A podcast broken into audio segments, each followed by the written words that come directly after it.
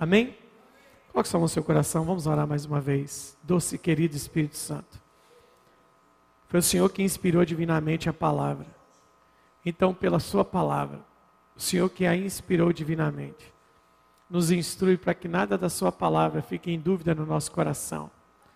Em nome de Jesus, toma nossa vida nas Tuas mãos agora, para que nós possamos aprender e entender a Sua palavra por meio do Seu Espírito. Em nome de Jesus. Amém. Amém? Quando você, tantos que são da casa como são, estão vindo aqui hoje pela primeira vez, recebeu um convite, nós anunciamos, nós falamos que esse seria um domingo sobrenatural. E ele tem sido, ele tem sido sobrenatural desde o primeiro momento dessa manhã. Essa é a nossa última reunião do dia.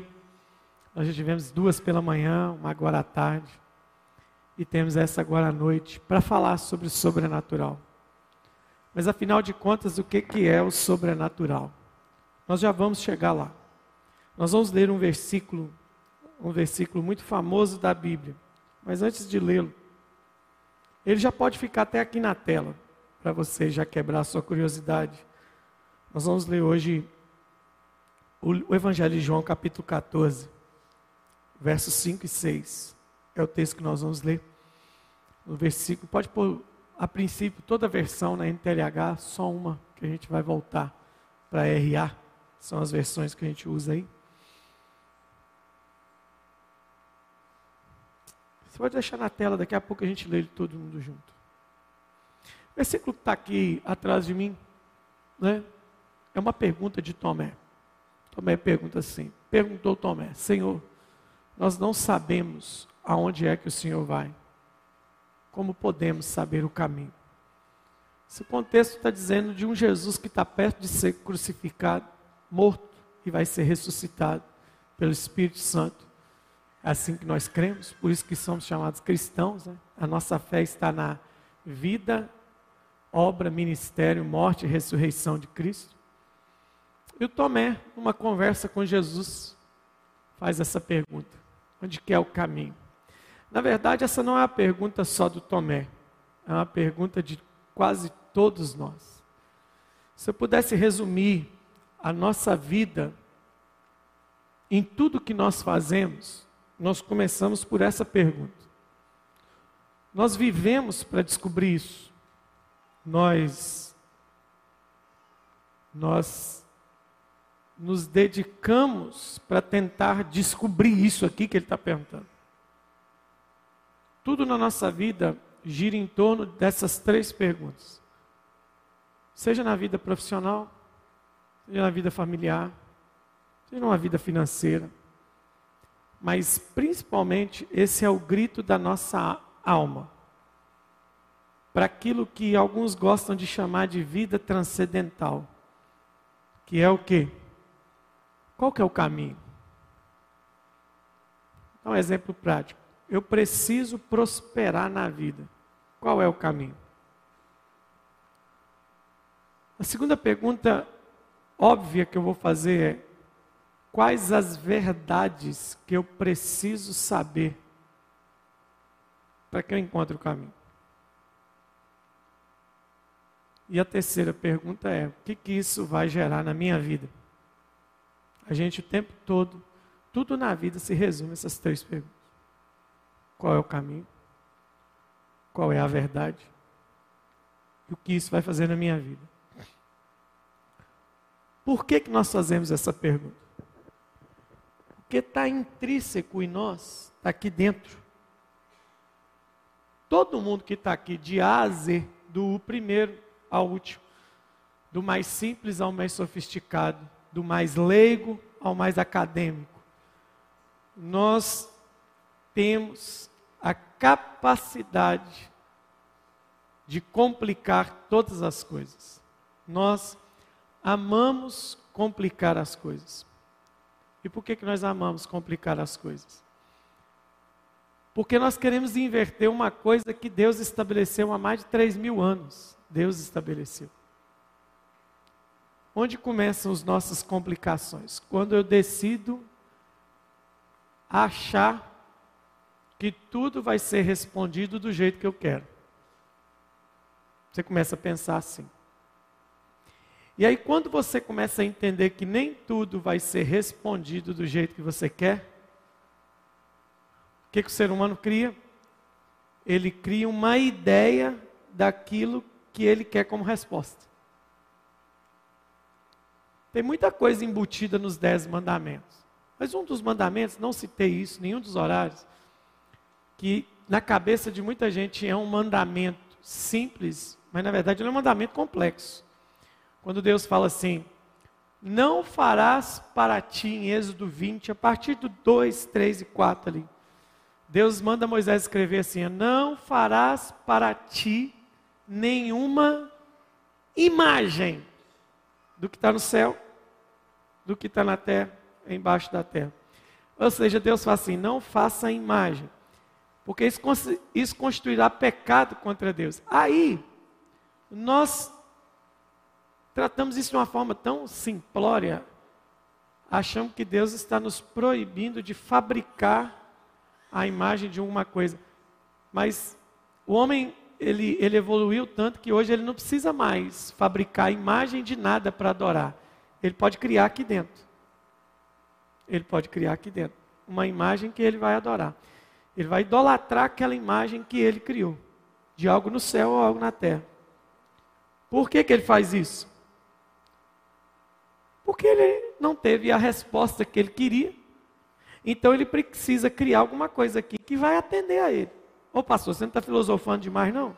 Calma, que eu, eu, eu começo simples e te, eu começo um pouquinho só complicado, termino simples. Dá uma ideia aqui para você, quer ver? Quase todo casado é idólatra. Que isso? Sim. Você pode até não ter se casado como idólatra, mas durante o casamento você corre um risco enorme de se tornar um idólatra. De quê? dessa imagem que você criou dentro da sua cabeça. Aí o homem quer fazer o quê? Ele quer estar casado com uma mulher que é segundo a sua imagem que ele criou aqui. E a mulher a mesma coisa. Ela quer um marido que ela criou uma imagem aqui dentro e ele tem que ser daquele jeito. Que ai deles, aí ai dela se não for daquele jeito, vai estar tá tudo acabado. Está vendo que quando a gente não encontra a resposta, a gente cria o quê? Ideias daquilo que a gente quer. O mundo está assim hoje. O mundo está assim hoje. A gente vai criando as coisas porque a gente não encontra, a gente não encontrou o caminho para resolver aquilo. A gente não encontrou a verdade para resolver aquilo. E a gente não encontrou um propósito de vida para resolver aquilo. E aí a gente começa a criar um monte de complicação. E quais são essas complicações? É a ausência de resposta. Por exemplo, se aqui fosse uma turma de criança, só criança aqui, e um de vocês levantasse a mão para me perguntar assim: é, Ô tio, qual é o motivo da guerra da Rússia com a Ucrânia, que é a mensagem mais fresca que está na nossa cabeça agora.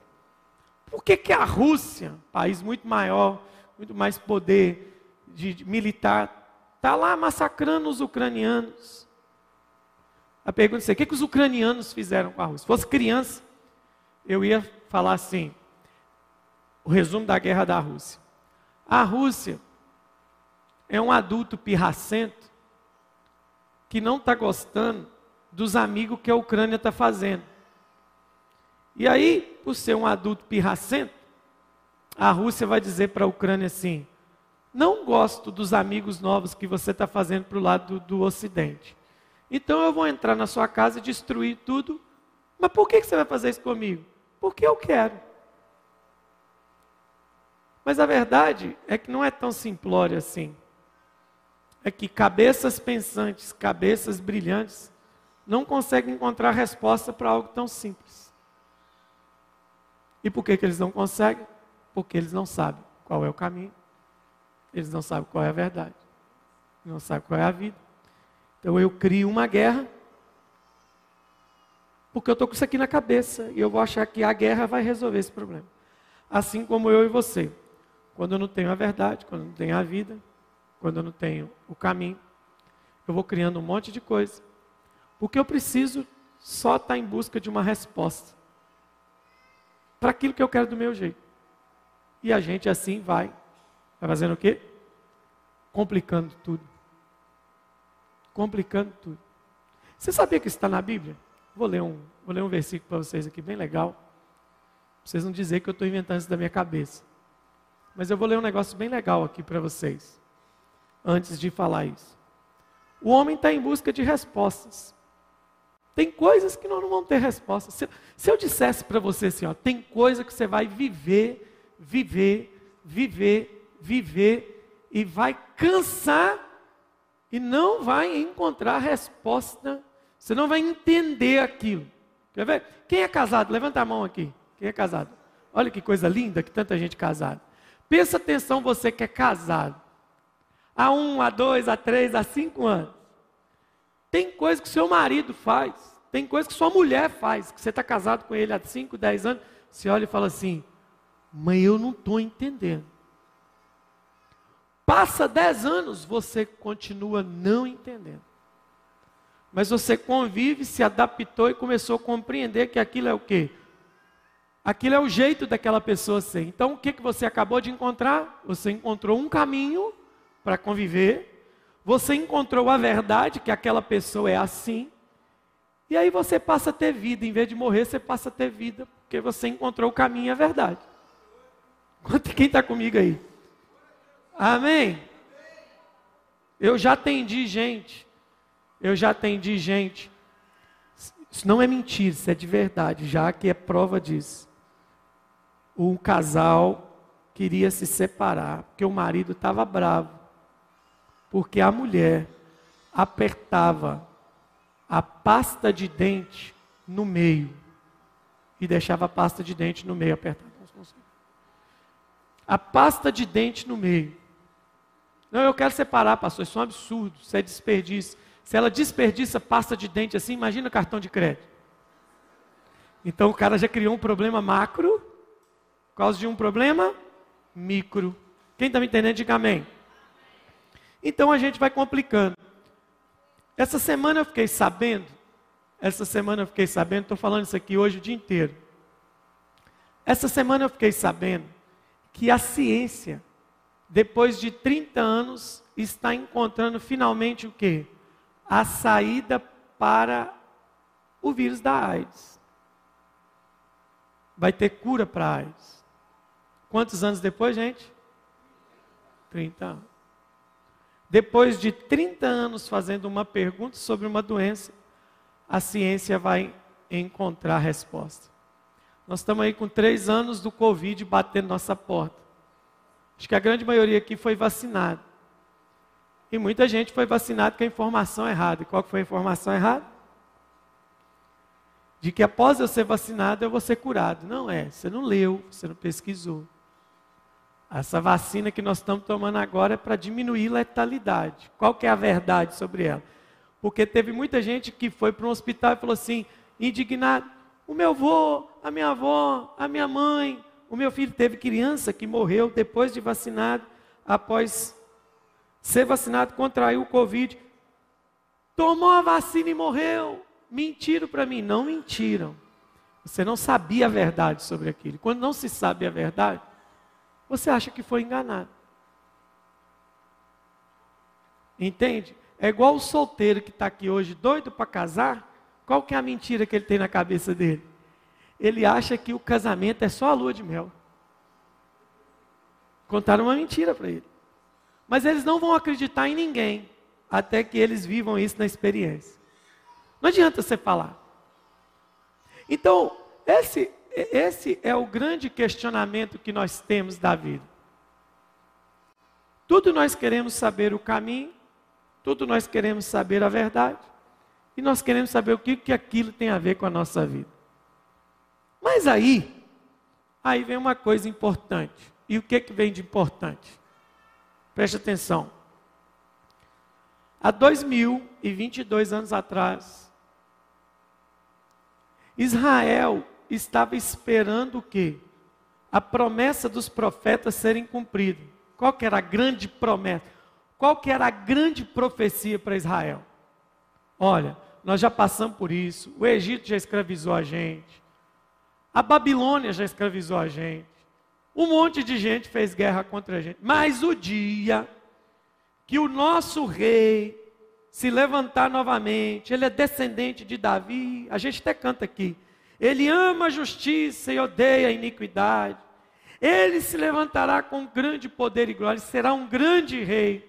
E todo mundo está esperando o quê? Um anúncio de uma celebridade que vai nascer, que vai vir para botar o pé na porta.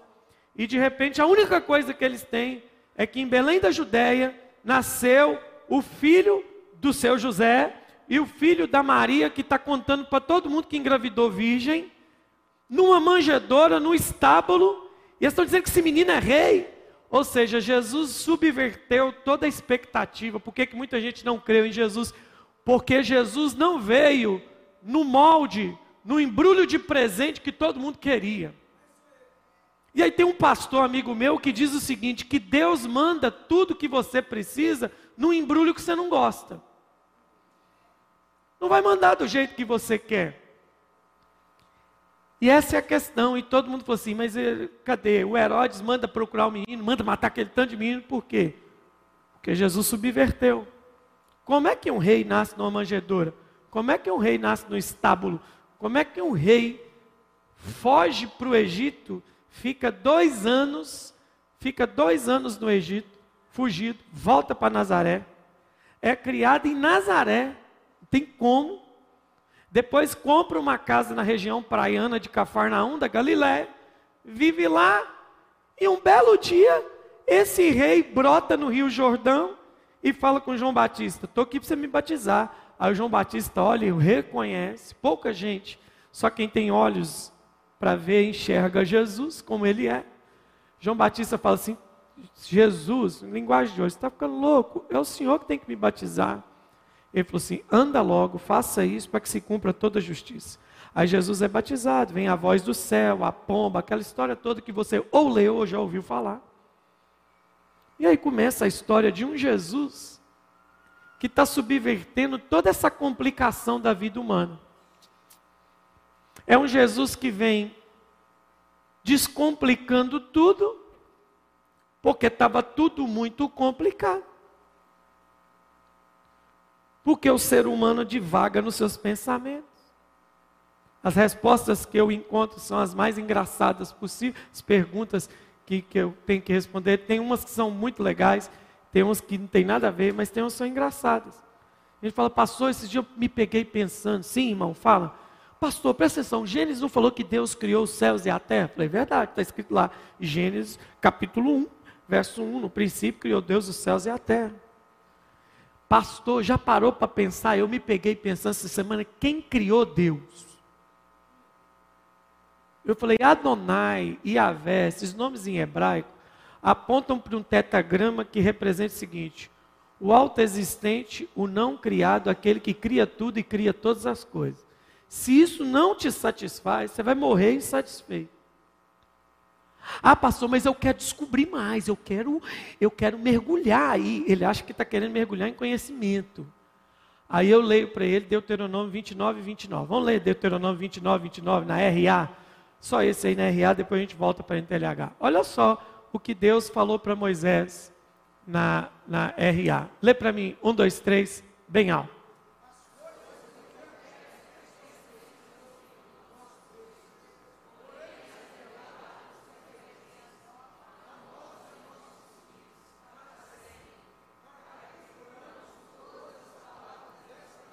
Então tem coisas que nos pertencem por quanto tempo? Para sempre. Agora, olha aquilo ali que coisa bonita. As coisas encobertas pertencem a quem? Eu estava dizendo aqui, tem profissionais da área da saúde aqui na igreja. A área da genética é um negócio, é, é, é muito interessante, eu gosto de ler muita coisa sobre genética, eu acho fantástico. Por exemplo, tem uma coisa que eu gosto muito de, de, de ver, que, que que hoje evoluiu, a mulher que não pode engravidar, ela consegue achar um meio de engravidar. O ser humano, ele evoluiu a ponto de hoje conseguir fazer o quê? Clonagem. Eu não sei se já fizeram clonagem de ser humano, mas pelo menos de animal já fizeram. Mas tem uma coisa que é fantástica. Quando você clica lá para descobrir se eles sabem qual o exato momento em que a vida explode, por exemplo, todo mundo sabe quando é que começa a ser gerada uma vida. Quando o esperma do meu pai juntou com o esperma da minha mãe, bum, houve aquela eclosão e ali começa a ser gerado um embrião que chama-se vida. Mas ninguém sabe o exato momento em que aquilo se torna vida. Por isso que tem essa briga aí em outros países, daqui a pouco vai chegar mais forte no Brasil, que quando é que a mulher pode abortar, se é com dois meses, se é com seis meses, porque ninguém sabe qual que é o momento da concepção da vida, ninguém sabe isso. Todo mundo sabe quando é que se torna um ser. Isso aí não é conversa para boi dormir. Mas tem coisa que está encoberta. Diga comigo, tem coisa que está encoberta. E diga comigo, e não é para ser descoberto. Diga para a pessoa do seu lado, não perca tempo com isso. Não perca tempo com isso. Mas a questão é, o que está descoberto ou revelado é para nós. Aí o que, que a gente quer fazer? Onde é que começam as complicações da nossa vida? A complicação começa quando eu e você queremos descobrir o encoberto e cobrir o que já está descoberto. É mais ou menos isso aqui, ó, que a gente quer fazer. A complicação é aqui, ó. Ó, eu estou coberto. Isso aqui está descoberto. Aí eu começo a fazer isso aqui, ó. Eu quero descobrir o que está encoberto e quero cobrir o que está descoberto. Olha aqui, deu certo, ficou igualzinho, estava aqui. Então, cada qual no seu cada qual. Isso aqui é para ficar aqui, não é aqui. Então, por que, que eu complico querendo pôr um terno no púlpito e querendo pôr um adesivo no meu peito? Deixa isso para o Superman. E aí eu começo as complicações da vida. Quando eu quero descobrir o encoberto e quero cobrir o que está descoberto. Aí eu começo a complicar tudo. Tem um versículo para isso. Sabia que tem um versículo para isso? Vamos ler o versículo? Tem, pastor? Tem. Olha que legal. Põe aqui para mim no NTLH aqui, ó. Quem está aí na Bíblia comigo. Eclesiastes 7, versículo 29. Você vai ler, mas com a boca cheia. Principalmente se você estiver perto de alguém que você conhece que faz isso. Vamos lá? Um, dois, três, vai.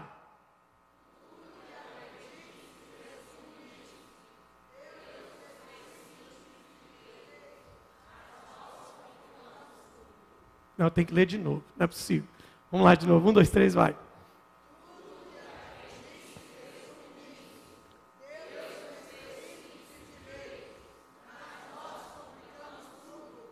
Quem já complicou alguma coisa na sua vida?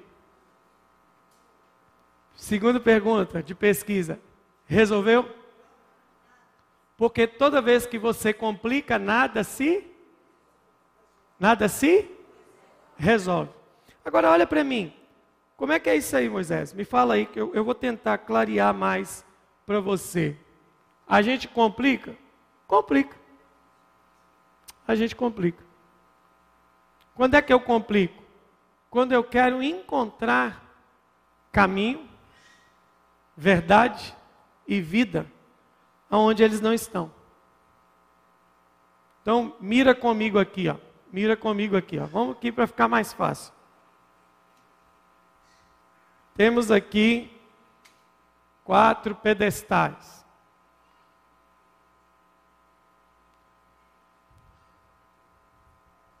Agora vamos ler o texto que eu queria ler.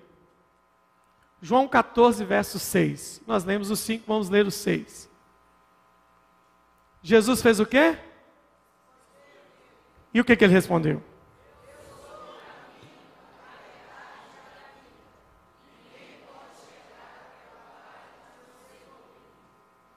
O engraçado é isso aqui, ó. Preste atenção. Suponhamos, eu vou até colocar ele aqui mais alto para ficar simples, ó. Suponhamos que esse aqui é Jesus. Certo? Não, deixa aqui, esse aqui é melhor porque ele é reto. Suponhamos que esse aqui é Jesus. Esse aqui vai mais alto. Aí, que beleza. Jesus. Aí você começa a tentar fazer o quê? Você começa a tentar encontrar caminho, verdade e vida aonde? Realização profissional. Você se abraça com isso aqui, se abraça, se envolve, e daqui a pouco você descobriu que isso não vai ser o que você precisa. É importante, realização profissional é importante. Mas você descobriu que realização profissional não é o caminho, não é a verdade. Aí você se abraça com uma realização emocional. Tudo no começo é maravilhoso. Não adianta ninguém falar. Você vai falar, a gente se ama, a gente se quer, a gente dá super certo. Você está abraçando isso aqui. Até você descobrir que vocês têm mais indiferenças do que certezas. Aí você abraça. Aqui eu pego pesado, hein? Você abraça religiosidade. Religião vai me trazer caminho, verdade e vida. E aí você vai descobrir que religião te decepcionou mais do que as outras coisas. Porque ela mexeu com a sua espiritualidade. Isso aqui é, qual... Isso aqui é uma realização pessoal. Você mergulha na pior das coisas. Não sei se você já foi em casa de recuperação. Eu já fui em algumas. Todo viciado fala que sabe que o que está fazendo está errado. É incrível. Você sabe que, que, que, usar crack é errado, eu sei. Por que, que você não para? Porque eu não consigo. Diferente do que você pensa, o pior vício que tem, que mais arrebenta com o ser humano, é bebida. Não é crack, não é outra coisa. Pior é a bebida. Causa mais danos ao cérebro do ser humano. Nós vamos conseguir aqui hoje, em terminar essa reunião. Hoje nós vamos conseguir. E aí, o que, que acontece? Você abraça tudo isso, porque você procurou um caminho, uma verdade, uma vida. Você vai procurando. Aí vem Jesus e fala assim: Eu não tenho o caminho, eu não tenho a verdade, eu não tenho a vida. Eu sou tudo isso. Todas as realizações se diminuem a partir do momento que você entender que eu sou. Eu sou. Ele está dizendo que tem, está dizendo eu sou.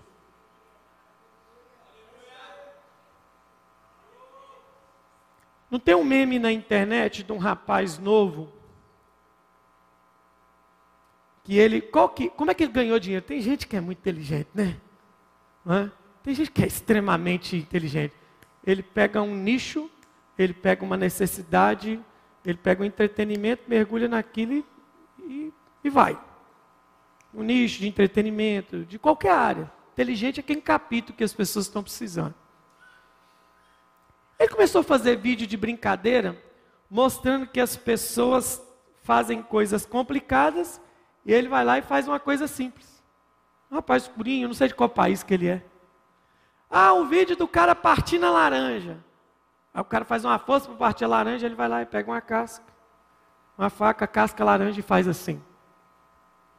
Quem já viu esses vídeos? Deus faz com você a mesma coisa. Deus fica olhando para a sua vida, você complicando tudo. Rapaz, como é que consegue? E tem gente que quando complica tanto, ele fala que é o quê? Obra de quem? O negócio tá ruim, tá feio. Ele fala assim: "Isso é obra de quem?" O diabo fala assim: "Não tem nada a ver com isso não." Eu, o diabo fala assim: "Até eu tô assustado com isso aí, nem eu tinha pensado nisso." O diabo fala, você acha que não? Porque a gente complica. A gente é complexo. E por que, eu estou falando tanto de complicação? Porque, na verdade, o conceito de tudo que eu quero falar é só desconstruir o conceito de complicação. Aí quando você recebe um convite, quando você recebe um anúncio, você fala, poxa, eu estou sendo convidado para um culto sobrenatural. Aí o que, que você põe na cabeça? O que, que você põe aqui na sua caixola? Sobrenatural. Nós vamos ter uma palestra sobre coisas místicas. Nós vamos adentrar no terceiro mundo. Eu vou abrir o terceiro olho na minha testa. Fica tranquilo, não vai acontecer com você aqui hoje. As pessoas querem complexibilizar, inclusive estão fazendo isso com o Evangelho. Tem coisa que você resolve na sua vida. Eu até falei na virada do ano. Três chaves para viver um bom ano. Eu só lembro de uma: simplifique. Simplifica, irmão. Queridão, simplifica. Nós somos um povo, imagina isso, que sem dinheiro a gente tem conta em quatro bancos. Ó, quem está rindo é porque tem. Você consegue usar os quatro limites de cheque especial das quatro contas, está endividado em quatro instituições. Um dia, um irmão aqui da igreja, é assim, um irmão, coitado, fiquei com pena dele. Eu falei, pastor, ora por mim. Que o devorador está na minha vida. O que foi? Pastor, olha aqui o meu salário. Olhei para o salário. O que está de errado aqui esse salário? Olha isso aí, pastor. Tinha seis descontos. Seis. Falei, o que, que você fez aqui, irmão? Pastor, o diabo me enganou, pastor. Eu estou com seis empréstimos consignados. Eu não ouvi, mas o diabo deve estar falando assim: vou processar ele por calúnia e difamação. Não vi nada disso. O outro chega para mim e fala assim: Pastor, tem uma benção para te contar. falei, Conta para mim, pastor. Olha isso aqui. O que, que é isso, irmão? Cartão Visa Platinum Extra Mega Power. Olha que Deus mandou para mim, pastor. Quanto que é o limite desse trem, irmão? 25 mil, pastor. Você ganha quanto, irmão? 2 mil. Irmão, você, você entende que você vai ter que trabalhar 12 meses se você estourar esse negócio? Não, pastor, isso é providência de Deus. Tem coisa, deixa eu te falar, a gente precisa orar sim ou não? A gente precisa jejuar sim ou não? A gente precisa buscar a Deus, sim ou não? Mas tem coisas que você evita na sua, na sua vida por mera e simples inteligência. Mera e simples inteligência. Um dia um jovem mancebo, jovem mancebo é redundância, né? Um jovem mancebo me perguntou assim, pastor, quais são as aflições da vida de casado? Eu falei, são muitas. A vida de casado, a principal aflição são as tentações, sim, a mulher te tenta todo dia. Brincadeira, minha esposa está ali, a Jaque é um anjo, coitado. Jaque é a única pessoa que vai para o céu por ter casado. O que, que você está entrando aqui, minha filha? Você casou com Moisés. Você já está salva. Mas assim, aí ele me perguntando, falou, não, tem as lutas, como é que você resolve? No diálogo, tem dia que não conversa, tem dia que você tem que resolver na oração. Tem dia que sua mulher expulsa o demônio do você, tem dia que você expulsa o dela. O problema é se tiver os dois, cai os dois, tem ninguém para expulsar. Mas aí ele falou comigo assim, pastor, mas no casamento, eu sou um jovem, eu, eu, tenho muita tentação, pastor. Como é que eu vou, como é que eu vou levar isso para o casamento? falei, você vai levar isso para o casamento mesmo. Se você não resolver isso agora, você vai levar. Mas como é que a gente foge disso, pastor? Jejuando, orando? Qual que é a tática? Eu falei, não sendo burro. Ele, como assim não sendo burro? Eu falei, presta atenção, o dia que você casar, você vai descobrir um negócio fantástico. Você vai dar muito trabalho para sua mulher. Um de você já enche a vida dela. E você vai descobrir que uma delas já enche a sua vida. Então, tem hora que você não peca, não é por santidade, é por economia. Eu penso o seguinte: eu tenho uma mulher, tem três filhos. E olha que tem gente que tem quatro, tem cinco. Eu queria ter cinco, cara, que não topou. Porque também não dava, né? Cinco cesárea, coitado. Tem lá, ó, três filhos, uma mulher. Eu já tenho trabalho para chuchu. Eu vou arrumar outra mulher para quê? Qual que é a revelação que você recebeu para chegar a essa conclusão? Eu não sou doido. Porque Deus fez tudo direito e simples. A gente aqui. Aí você fica buscando caminho, você fica buscando verdade, você fica buscando vida e um monte de coisa, sendo que tudo isso está em quem? Faz assim seu, seu amigo aí do lado. Fala assim, simplifica, querido. Complica não. Complica não. Complica não.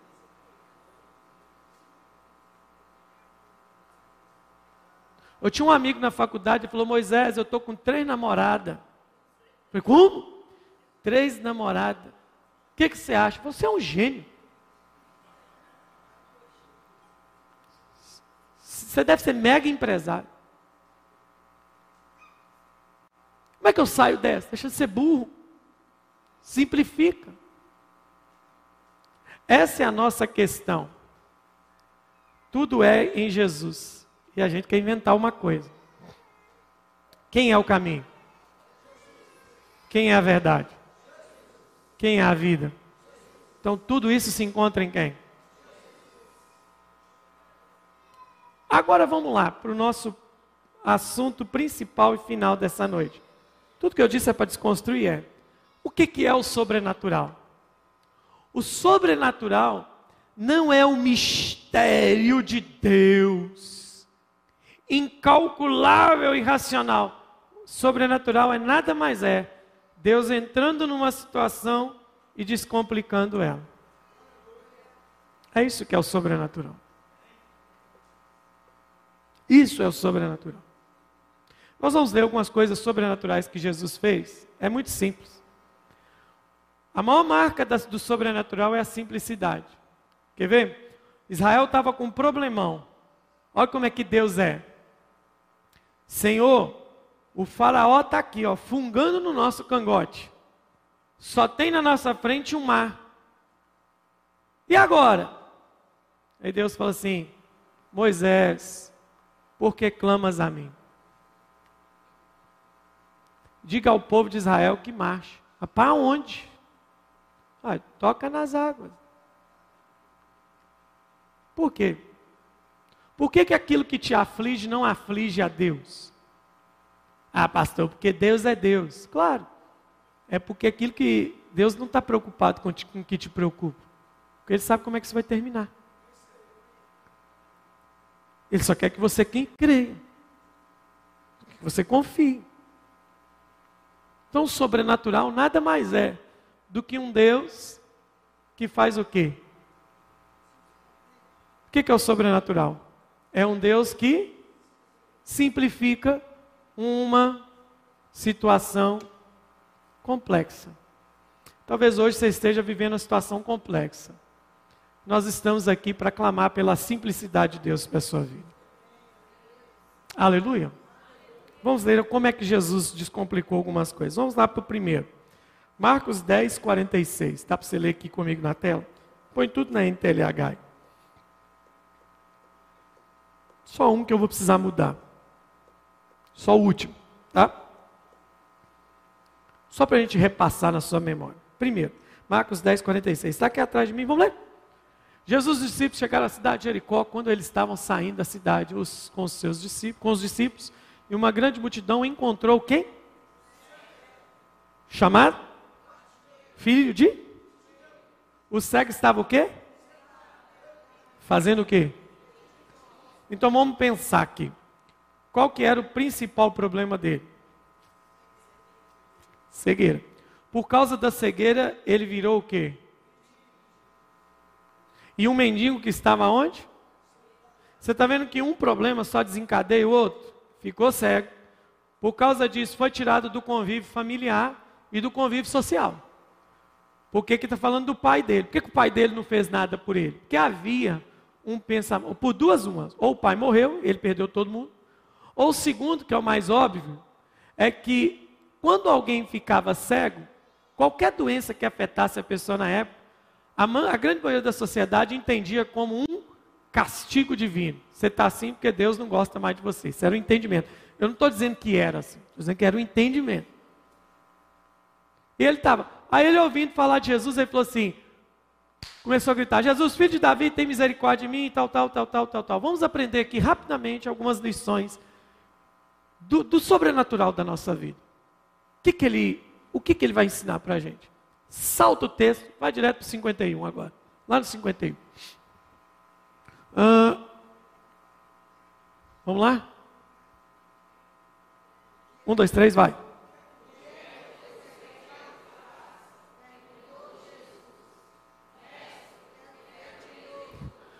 Depois que eu ouvi isso aqui de Jesus, eu faço umas coisas muito engraçadas. Não é engraçado para mim, pode ser para você, por exemplo. Por exemplo, eu estou no trânsito e um, uma pessoa do trânsito, um andarilho, me para. Eu adendo ele e falo assim: O que, que você quer? Aí uns falam assim: Eu quero um dinheiro. Para quê? Eu quero comer. Ah, você vai comer o quê? Mas já chegou vez de andarilho chegar perto de mim e falar assim: eu, eu queria tomar um banho. Você quer o quê? Tomar um banho. Vamos dar um jeito de tomar um banho agora. Porque eu aprendi isso com Jesus. Irmão, presta atenção aqui. Aqui, ao Bartimeu. Traz ele, gente. Jesus está de brincadeira comigo, não está não? O cego chega perto dele e Jesus assim, o oh, que, que você quer? Eu quero um cão guia. Eu quero, eu quero um, um, auxílio emergencial. Mas por que, que Jesus está tá falando isso? Veja bem, sabe quando é que o sobrenatural vai acontecer na sua vida? Quando você deixar bem claro para Jesus o que você quer. O que você quer? Porque tem coisa que você quer que não está alinhada com o que ele quer. Aí você vai ficar achando que Jesus vai fazer coisas que ele não quer, mas você quer. Só porque você quer, ele vai fazer. Então, a primeira coisa que eu aprendo com Bartimeu, eu até preguei isso aqui um tempo atrás, com mais tempo. Defina claramente. Sobrenatural começa a acontecer na sua vida quando fica claro para você o que você quer. Para de ser que a pessoa chata que está indo pela centésima vez na mesma lanchonete e pede o cardápio para pensar no que, que quer. Você já conhece o cardápio de trás para frente. Né? Você vai lá na mesma lanchonete, você come toda semana X-Bacon, mas você fala para o garçom: Eu quero o cardápio. Só um minuto. É...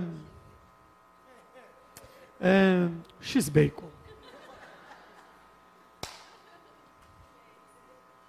Ah, pizza de galinha com catupiry. O garçom já sabe quem você vai. Tá bom. Quando ele te conhece tanto, ele fala assim: Galinha com catupiry, aí você faz o quê? Eu gostaria de olhar o cardápio. Você quer o sobrenatural, querido? Deixa claro que você. Porque a gente complica tudo. Quer ver? Casamento serve para muita coisa de exemplo. Os que são casados, pensa comigo aí. Só os homens pensem comigo agora. Existe uma coisa no casamento que nós não deciframos ainda. Que creio que decifraremos só na eternidade. Porque Jesus disse que lá ninguém se casará e nem se dará em casamento. Glória a Deus. Por isso, por que, que ninguém vai casar no céu? Porque o céu é um lugar de paz. Brincadeira. Mas veja bem, só os homens que são casados. Um dia você chega em casa, chegou de serviço, trabalhou o dia inteiro, e aí de repente você encontra a sua esposa, cabisbaixo querendo competir com o elefante no tamanho da tromba. Triste, jururu. Aí você pergunta com todo amor e singeleza de coração. Qual é a pergunta? Amor. Você fica até mais meigo. Antes de perguntar para ela, você vai no banheiro, toma um banho de amaciante para você chegar mais perto dela, macio. E pergunta, amor, o que, que aconteceu? Olha como é que nós estamos expert no negócio. Só os homens. E elas respondem. Está vendo como é que é o demônio que está em todas as casas ao mesmo tempo? nada. Mas amor não é nada. Eu te falei. Aí você fala, já sei, é TPM. E ela fala, é isso mesmo. TPM é a sigla espiritual para dizer que a sua mulher tem presença maligna.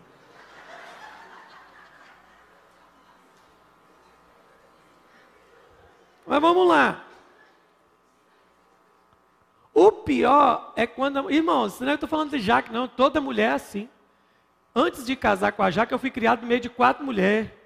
Então eu tenho um mestrado, doutorado em problema de mulher. Além de quatro irmãs, eu tenho minha mãe. Isso quando elas não falam assim, não vem com essas perguntinhas. Você sabe muito bem por que, que eu estou assim. Não, amor, não sei, eu não recebi a palavra de conhecimento ainda que veio do céu. Assim como o homem também complica tudo. Entendeu? Por que, que Deus deixou inventar GPS? É para acabar com o orgulho dos homens. Porque quando não tinha GPS, o homem saía para dirigir.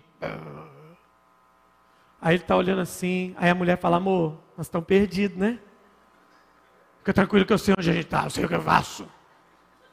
Amor, por que, que você não para para perguntar para alguém? Fica tranquilo, está achando que eu não sei? Não. Está parecendo instrutor de autoescola. 600 quilômetros errado depois. Eu acho que eu vou perguntar. Aí o cara fala: Ó, você está 600 quilômetros, volta para trás. Prejuízo. Então o que, que acontece? Seja claro que queres que eu te faça. Eu não entendo, às vezes, o irmão que da igreja fala assim: Pastor, vai almoçar lá em casa. Vou. Até então eu estou indo para comer o que tem. Aí eles perguntam: Pastor, que, que você gosta? Eu falo o que, que eu gosto. Nossa, o pastor é exigente. Mas você convidou por quê? Porque eu sou daquele versículo de 1 Coríntios 11, 34. Quem tem fome, come em casa. Mas as, as, pessoas não gostam de quem é direto ao assunto. Eu gosto de Bartimeu. Sobrenatural começa quando você é claro naquilo que você quer. Sobrenatural é maravilhoso. Vamos para outro texto aqui, rapidinho, para a gente fechar. Uh, vamos aprender outra coisa. Uh, mulher do capítulo 5, verso 25 de Marcos. Vamos lá para esse aqui. Olha o sobrenatural colocando as coisas no lugar. Chegou ali uma mulher que fazia quanto tempo? Que estava com uma, imagina 12 anos com hemorragia. Doença básica que ela tinha era anemia. Na época não existia transfusão nem viferrim. Essa mulher estava ruim. Aí, o que, que ela está entendendo? Só o sobrenatural pode resolver meu problema. E ela já deve que a fama de Jesus corria, tinha gente na fila. Inclusive, ela chega no momento que Jesus está caminhando para orar para uma menina enferma na casa de Jairo, que o negócio ficou ruim e a menina morreu. Só que no meio do caminho, essa mulher está vendo Jesus e ela vai dizer, ela passou na mão de vários médicos, sofreu tudo, olha lá. Melhorar havia piorado cada vez mais. Ela havia escutado falar de Jesus, entrou no meio da multidão e chegando por trás dele, tocou na ponta da sua capa. Porque dizia: se eu apenas tocar na capa dele, ficarei curado. Daqui a pouco os meninos vão cantar uma música que foi tirada desse texto. Diga comigo, se eu apenas Guarda essa expressão na sua cabeça. Diga comigo, se eu apenas.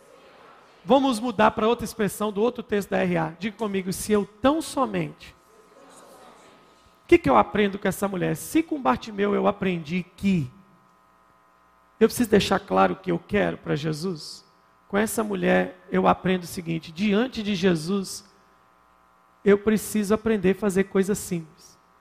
Tem gente que quer impressionar Jesus com oração. Tem gente que quer impressionar Jesus com alguma coisa que ele pensa que pode fazer, que vai acessá-lo. Só tem uma coisa que acessa o coração de Jesus: fé. Mas aí a gente quer complicar. A gente quer o que? Ritual. A gente quer dogmas, que é um monte de invenção da cabeça humana. Hoje, para fazer um milagre na igreja, precisa de quase um camarim para preparar o cenário todo. No Bartimeu está escrito assim: e ele imediatamente começou a ver. O que que o sobrenatural libera? Imediatamente. Olha o que ela falou: se eu apenas tocar. Tem um poema sobre o abraço que é o melhor poema, que é um cordel de nordestino que uma vez eu li, eu não tenho ele aqui, é um dos mais lindos. Depois ele foi transcrito por uma fala mineira. O que, que é o abraço? Tem hora que eu não sei o que eu falo com Valdir. Fique em pé, Valdir, por favor. Eu não sei o que eu vou falar para o Valdir. Eu não sei como é que eu vou expressar o que eu estou sentindo de bom ou ruim. Mas eu preciso entender se eu tão somente ou se eu apenas. Apenas é simplificar. Eu não sei o que eu vou fazer, eu não sei como falar. Mas eu acho que se eu fizer isso, já resolve. Já resolve. Pronto. O sobrenatural começa quando eu, primeiro, deixo claro o que eu quero. E segundo, obrigado, Valdir. Segundo, quando eu simplifico. Simplifica. Simplifica. O terceiro é libertador. João capítulo 5, verso 1. Isso eu guardei na cabeça. João 5,1 vai dizer isso aqui, ó. A história desse homem, que lástima. Primeiro vamos pensar, diga comigo, um cego, uma hemorrágica. Quantos anos é hemorrágica? E a hemorrágica, diga comigo assim, e logo se estancou. Então o que, é que o sobrenatural faz? Diga comigo, imediatamente. E logo. Depois disso houve uma festa. Os judeus, Jesus foi até Jerusalém. Ali existe um tanque que tem cinco entradas e fica perto do portão das ovelhas. Em hebraico, esse tanque se chama Bet Betzata. É melhor na outra que é Betesda, né? E aí, perto das entradas estavam deitados muito doentes, cegos e aleijados e paralíticos. Esperavam o movimento das águas. Porque de vez em quando um anjo descia e agitava a água. O primeiro doente que entrava no tanque, depois disso, de que? Da água agitada, sarava de qualquer doença. Entre eles havia um homem que era doente há quanto tempo? 38 anos. Jesus viu o homem deitado, sabendo que fazia todo esse tempo, que ele era doente, perguntou: E aí, mano, quer ficar curado? Hum. Esse cara foi diferente do Bartimeu.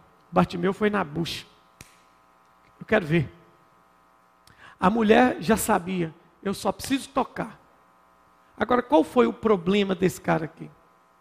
Quando é que o sobrenatural vai acontecer na vida dele? Ele tinha um problema gravíssimo. E qual era o problema gravíssimo? Ele achava que o problema dele ia ser resolvido só de uma forma. Me joga no tanque com a água agitada. Esse é o nosso problema. Por que, que o sobrenatural desapareceu da nossa vida? Porque nós achamos que Deus só tem uma forma ou uma forma arcaica de agir conosco. Jesus está do lado dele. Jesus não está perguntando, quer uma cadeira de roda? Jesus não está perguntando, quer um auxílio doença? Quer um cartão do SUS? Jesus está falando assim, quer andar, queridão? E ele solta essa no peito de Jesus. Eu não tenho ninguém que me ajude. Esse é o nosso problema. Tem hora que nós entramos num estado de autocomiseração tão grande que diante de nós está a resposta e para a gente ter dó de nós mesmos, a gente não alcança o que nós precisamos alcançar. Meu irmão, Jesus não está perguntando para você, como bom mineiro que sou, Jesus não está perguntando para você se você está pensando como é que ele vai agir. Ele está perguntando: você quer andar? E o que, que, o que, que nos bloqueia no sobrenatural? É quando nós achamos que o que tem que acontecer só vai acontecer do jeito que a gente imagina que tem que acontecer. É quando a gente pensa que uma multidão de pão e peixe só vai ser alimentada com muito dinheiro.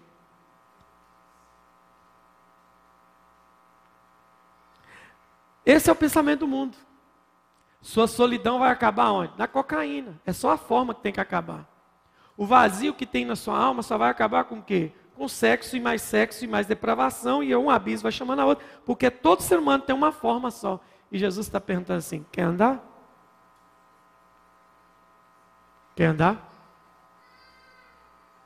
Jesus não perde tempo e fala com ele o seguinte: onde é que desatou o sobrenatural? Próximo versículo. Então disse Jesus, ou Jesus disse: Levante-se, pegue a sua cama e ande. Versículo 9. No mesmo instante, o homem ficou curado. Diga, no mesmo instante.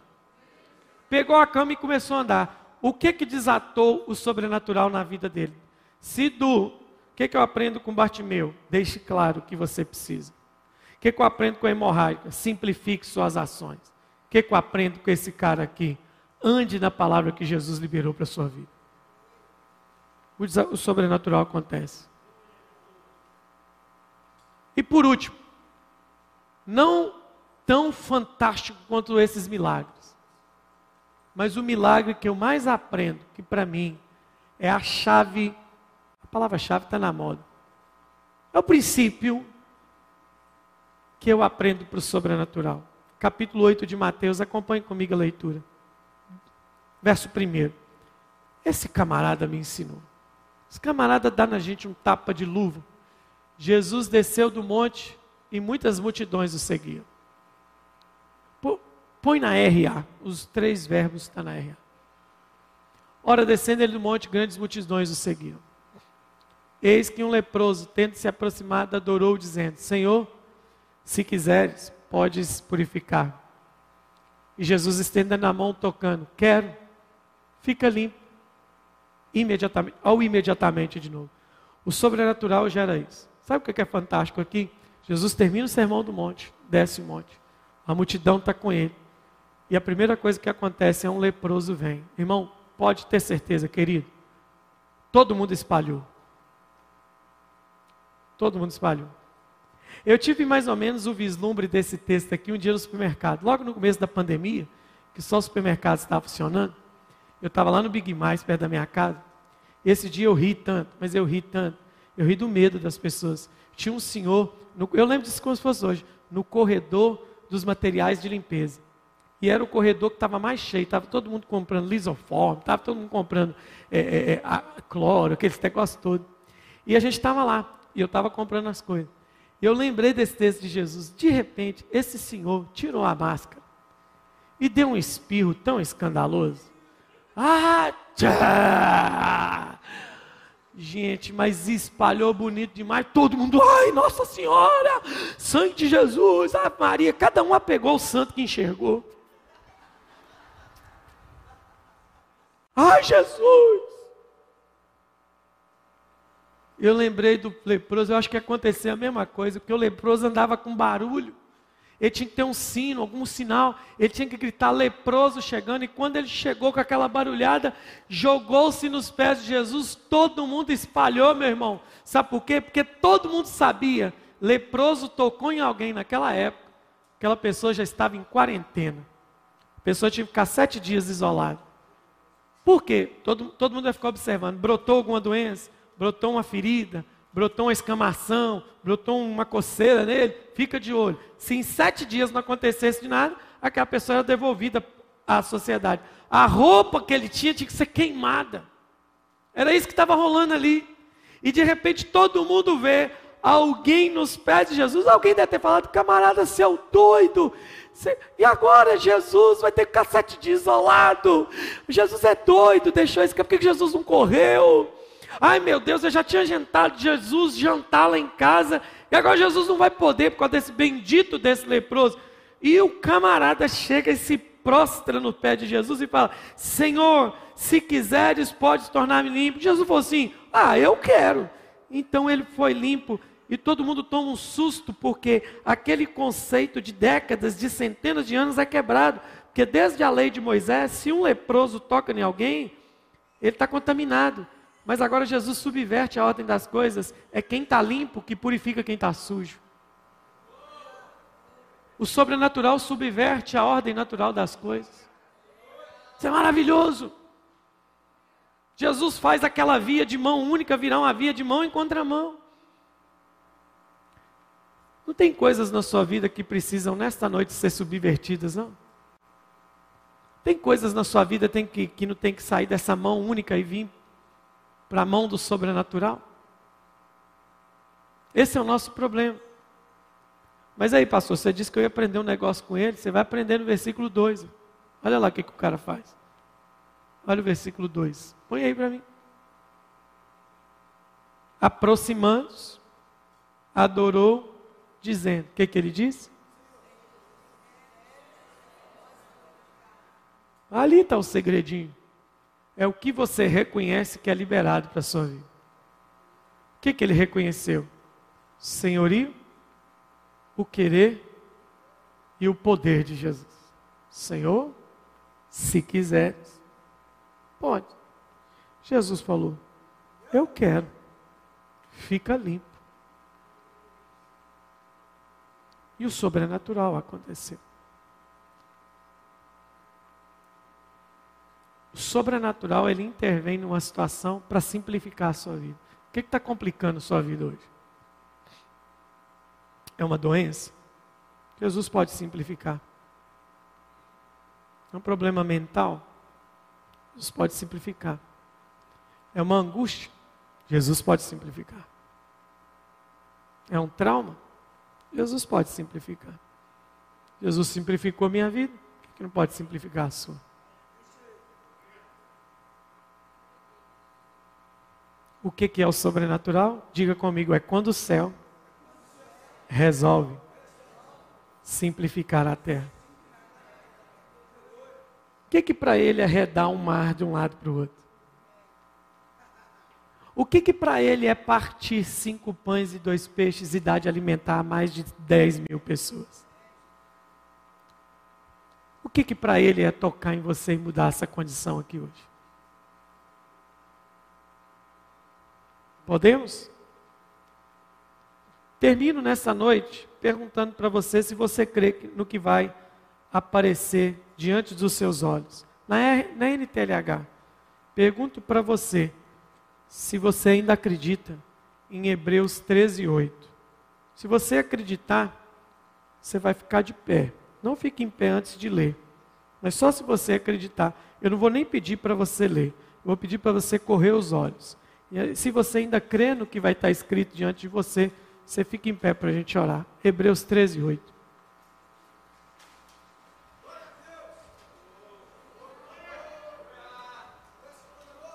Fique em pé porque alguém ficou. Fique em pé porque você tem certeza que isso é uma verdade. Ele é o mesmo ontem? Ele é o mesmo hoje? Ele é o mesmo eternamente? Ele é? Gosto da canção de um irmão que diz assim: O que Cristo oferece, Ele é. Eu gosto. Luz do mundo, água viva. A outra irmã cantou, né? Ele é o caminho no deserto, luz na escuridão. Esse é quem tu és. É. Eu vi isso aqui hoje o dia inteiro. Hoje o dia inteiro eu vi um Jesus que quis e também vi um Jesus que não quis. E eu não estou amando ele menos por causa do que ele não quis. Eu amo ele mais. Eu amo mais Jesus quando ele não faz do que quando ele faz. É assim. Então nós queremos orar por isso.